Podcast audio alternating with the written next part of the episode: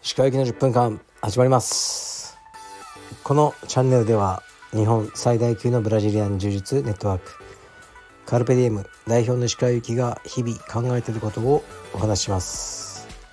はい皆さんこんにちは。いかがお過ごしでしょうか。本日は7月の4日ですかね。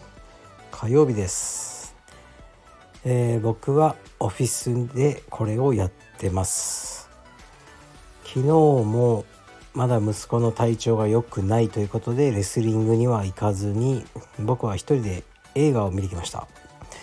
見た映画はインディ・ジョーンズのえーっと最新のやつで副題はね忘れちゃいましたね。なんとかのダイヤルというやつでした。すいません。まあ結論から言うとそんなに面白くなかったんですけどハリソン・フォードは今年80歳らしいです。それでねあのえーまあ撮影は大変だったろうなと思いますね。まあスタントはねやってないと思うんですけどそれでも80歳でねこの撮影は大変だろうと思いましたアクションの要素がすごく強くて今回のやつは、まあ、今までもそうかもしれないですけどあと1秒ね遅かったら死ぬみたいなあの状況が200回ぐらいありましたね不死身ですねあのおじさんは。でかなりお金のかかった映画だなと思いました。でネタバレになっちゃうんでね言わないですけどこう後半のシーンねまさかそういくかと壮大なる歴史ドラマになってました。まあ見方によってはねもうそうそれ使うかその手をそれはあかんだろうともまあ僕は思ったタイプですかね。はい、でも、ね、この第5作で一応ねインディ・ジョーンズはもう終わりらしいですね。まあうーんすごく思い出深いですね。やっぱ魔球の伝説第2作がねみんな好きなんじゃないかな僕もそうなんですけどねあれは良かったですよね。あの頃からねハリソン・フォードと一緒に年を取ってきたって感じですかねもう80歳いやー年をね取りますね自分も、お疲れ様でしたっていう感じであの感慨深いあのラストでしたね。はい。じゃあ面白かったのかな。まあとりあえずねあのインディ・ジョーンズ好きな人は見てみてください。家族の話っていう側面もありますよね。第3作でお父さん出てきて第4作では息子と奥さんの話ですね。で今回で最後。ということではいあの興味ある方は是非どうぞ。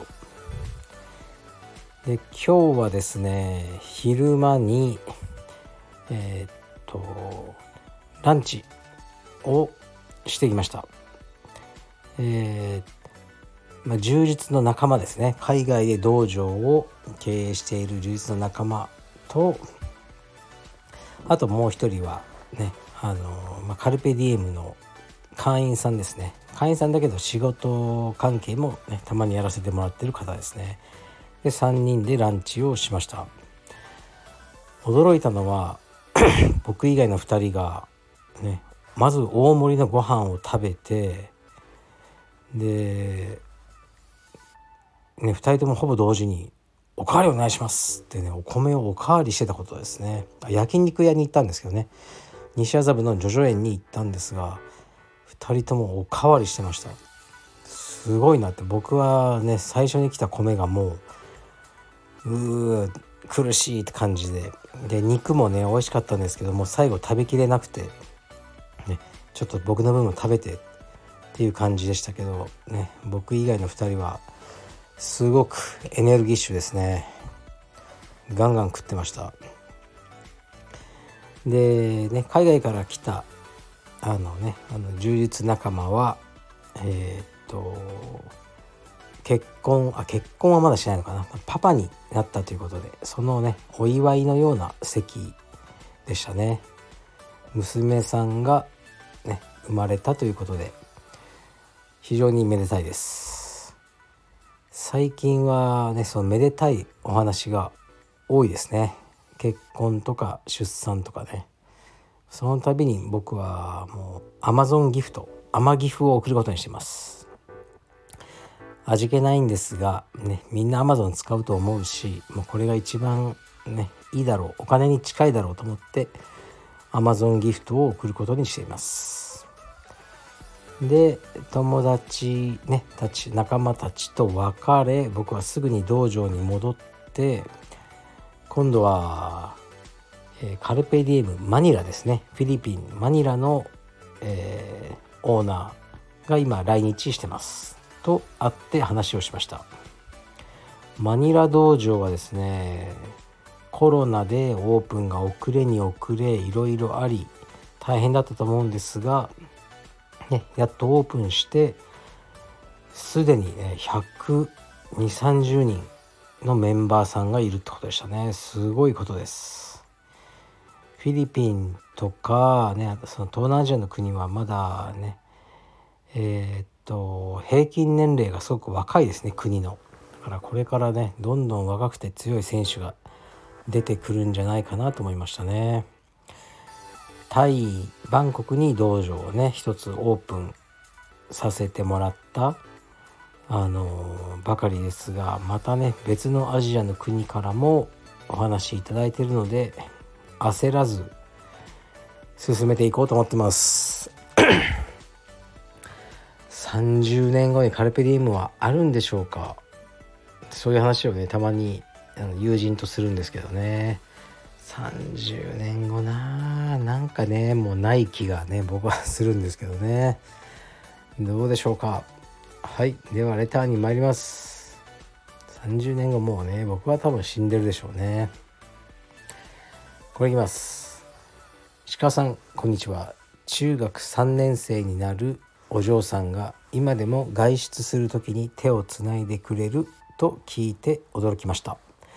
私にも中学2年生の一人娘がいますが家で一緒の空間にいるだけでも嫌がられます。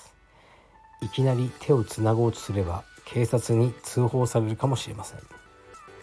娘が思春期に反抗的な態度をとるのは自然なことだと頭では理解していますが正直辛いです。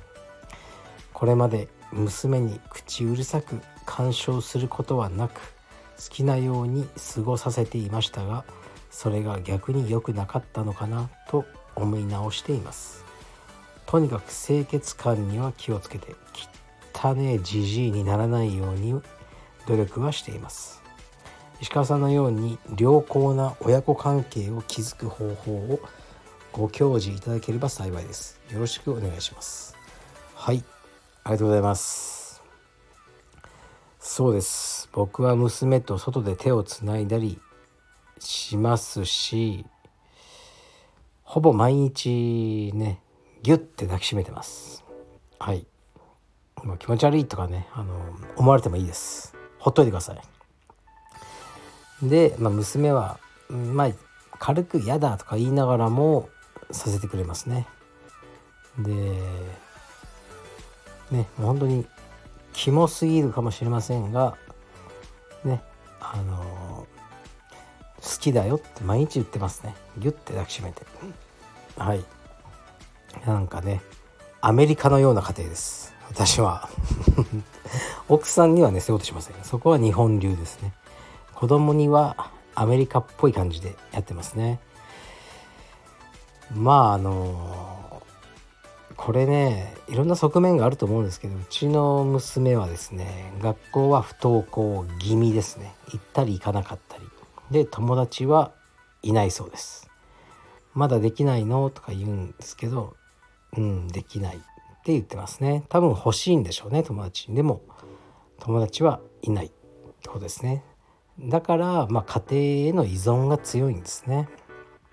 それで僕とか妻との距離が他の一般的な中学生より近いんだろうなと思ってるのでこれはねあの必ずしもいいことかどうかはわからないですね。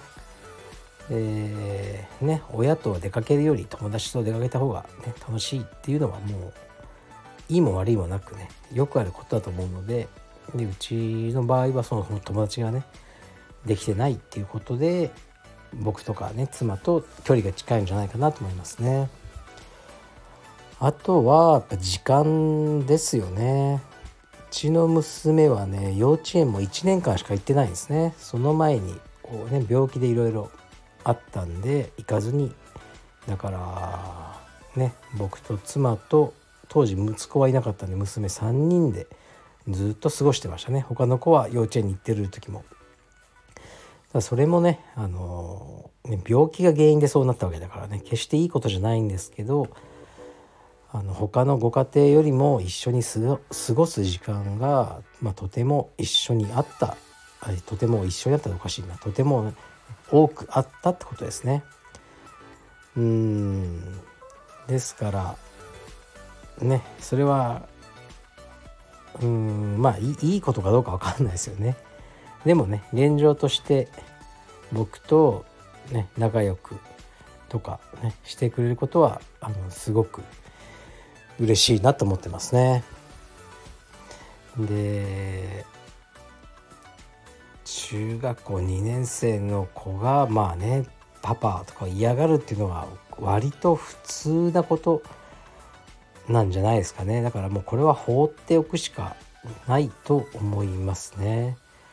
で うーん清潔感とかであんま関係ない気がするんですよねどんなに小綺麗にしててももう親父イコールキモいってなってるんじゃないかなって思いますね。でねこれはあのー、自分で言うのは嫌だけど母親がキーキーじゃないかなって思うんですね。母親があの父親のことをどうあの夫のことをどう捉えてるかですよね。だからうーんやっぱりたまにはねねこう僕がいないところでうちの妻は多分ちの娘と息子に言ってると思いますね。ねパパはねあなたたちのために一生懸命働いてるのよみたいなことは言ってるんじゃないかなと思います。そう信じたいですね。うん。でそういうこう母親のフォローじゃないですけど、ね、父親に対するこう考えっていうものが子供に伝わってるんじゃないかなと思いますね。だから僕もねあのもちろん妻がいないところでは自分たちのね子供に妻のことを褒めてますねでこんなお母さんなかなかいないよって言ってうちの妻はすごい優しいんですよねうちの娘に。学校行きたくないって時も僕は最初うん？と思ったんですけどまあうちの妻はね、うん、じゃあ行かなくていいよって言って何でもそういう感じなんですよね。でいやちょっと優しすぎるんじゃないと思うぐらいなんですがまあ妻は信念を持ってそうしてるみたいなんでね僕もそれに賛同してるっていうところなんですが、まあ、妻がいないところでねその子供たちに言ってますね。こんなにね何でも認めてくれるお母さんなかなかいないからね君たち感謝しなさいよ。って僕は言ってますね。妻もそういうことをね言ってくれてたら嬉しいですね。期待します。これは期待するしかありません。はい。ということでねあの何らかの参考にえー、ね、なればいいなと思いますね。で今日は僕はねあまり体調が良くないんですよね。なんか疲れてて少し、うん、頭が痛い感じですね。だから早めに帰って早めに寝ようと思ってますうんやっぱりね昨日 昨日服部くんゲスト会その時とはねテンション変わっちゃいますよね。もよく言われるんですけどまあ服部ゲスト会と同じテンションでこの一人でラジオはやっぱねできないですよね。それはあのしょうがないです。はいだからまたね来週の月曜日に服部君と収録をすると思います。じゃあ今日はこの辺で失礼します。